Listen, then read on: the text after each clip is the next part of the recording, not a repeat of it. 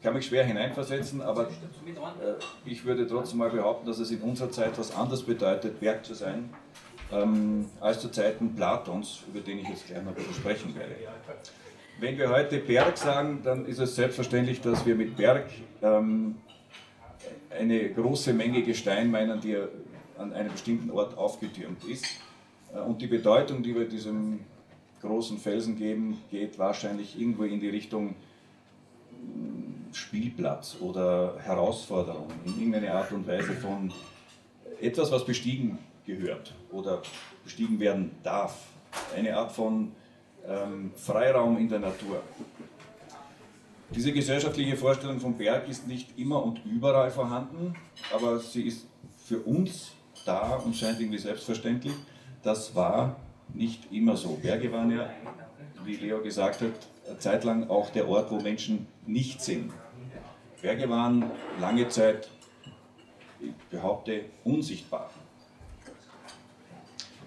Eine seltsame Vorstellung, aber die Vorstellung vom Berg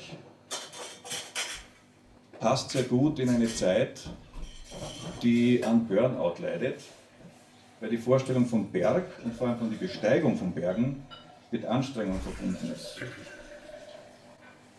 Wenn ich nicht hinaufgehe, wenn der Berg unsichtbar ist, in, als Herausforderung unsichtbar ist, bin ich auch nicht unbedingt Burnout gefährdet. Wenn wir einen anderen Zugang zu Bergen hätten, dann würden wir uns vielleicht nicht hinaufwagen, dann wäre das vielleicht ein Sitz, der allein den Göttern vorbehalten ist und der für Menschen sowieso verboten ist. Wir würden uns in der Ebene aufhalten, uns weniger anstrengen. Und die Geschichte des Bergsteigens ist, glaube ich, auch eine Geschichte des, äh, der Entwicklung des Geistes, der Philosophie.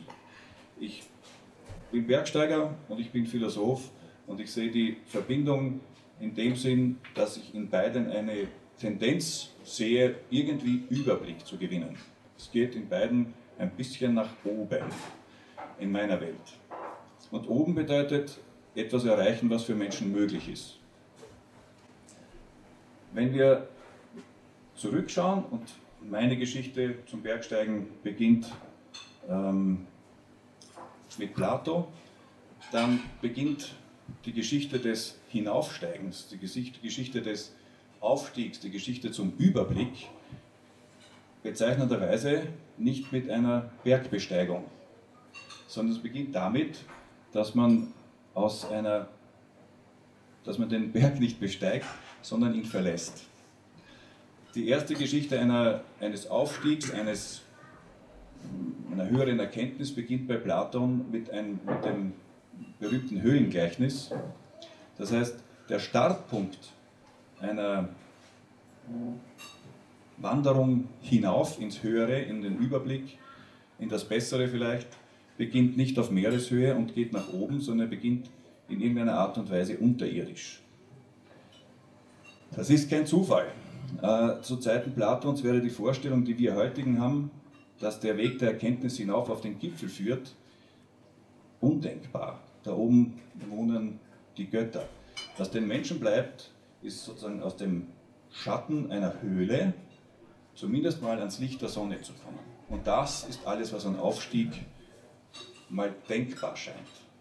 Die Idee, dass man von hier in noch größere Höhen hinaufsteigen kann, ist eine Idee der Neuzeit. Der Grundgedanke, dass der Weg zum, zur Wahrheit, dass der Weg zum, was immer höher bedeutet, zum höheren Bewusstsein nach oben führt, liegt schon in der Metapher vom höheren Bewusstsein. Wir haben die Vorstellung, und das ist eine Folge dieser platonischen Metaphorik, dass wenn es nach, um ein Mehr an Erkenntnis geht, das zwangsläufig mit einem Oben verbunden ist. Und es könnte ja sein, dass wer die, das Bergsteigen zur Passion wählt heutzutage, in Wahrheit, ähm, man würde heute modern sagen, man will von Spiritualität sprechen. Ich könnte sagen, Bergsteiger sind, Spirit, sind eigentlich ähm, spirituelle Sucher. Und es zieht sie, wie zu Platons Zeiten, nach oben und sie suchen vielleicht jetzt nicht die Wahrheit und das äh, letzte unabänderliche Sein, aber in irgendeiner Art und Weise etwas Höheres als wie das, was sie im Moment haben. Versucht irgendwie über sich selbst hinauszukommen. Und dieses Gleichnis ist im Höhengleichnis von Platon angelegt und bestimmt von da an das Bergsteigen im geistigen Sinn als eine Entwicklung nach oben. Das heißt, Bergsteigen könnte einen äußeren Sinn haben. Wir setzen einen Schritt vor den anderen, kommen in die Höhe. Es könnte aber auch einen inneren Sinn haben. Es könnte das Bergsteigen im Außen einem Bergsteigen im Inneren entsprechen, wo es unsere Aufgabe ist oder sein könnte, durch Anstrengung zu einem höheren Bewusstsein zu gelangen, zu einem Überblick zu gelangen, zu einem Mehr an Erkenntnis zu gelangen und das stellt sich nicht von selbst ein. Die Idee ist, die Wahrheit offenbart sich uns nicht von selbst, sondern sie ist verbunden damit mit Anstrengung. Wir müssen ein Stück hinauf.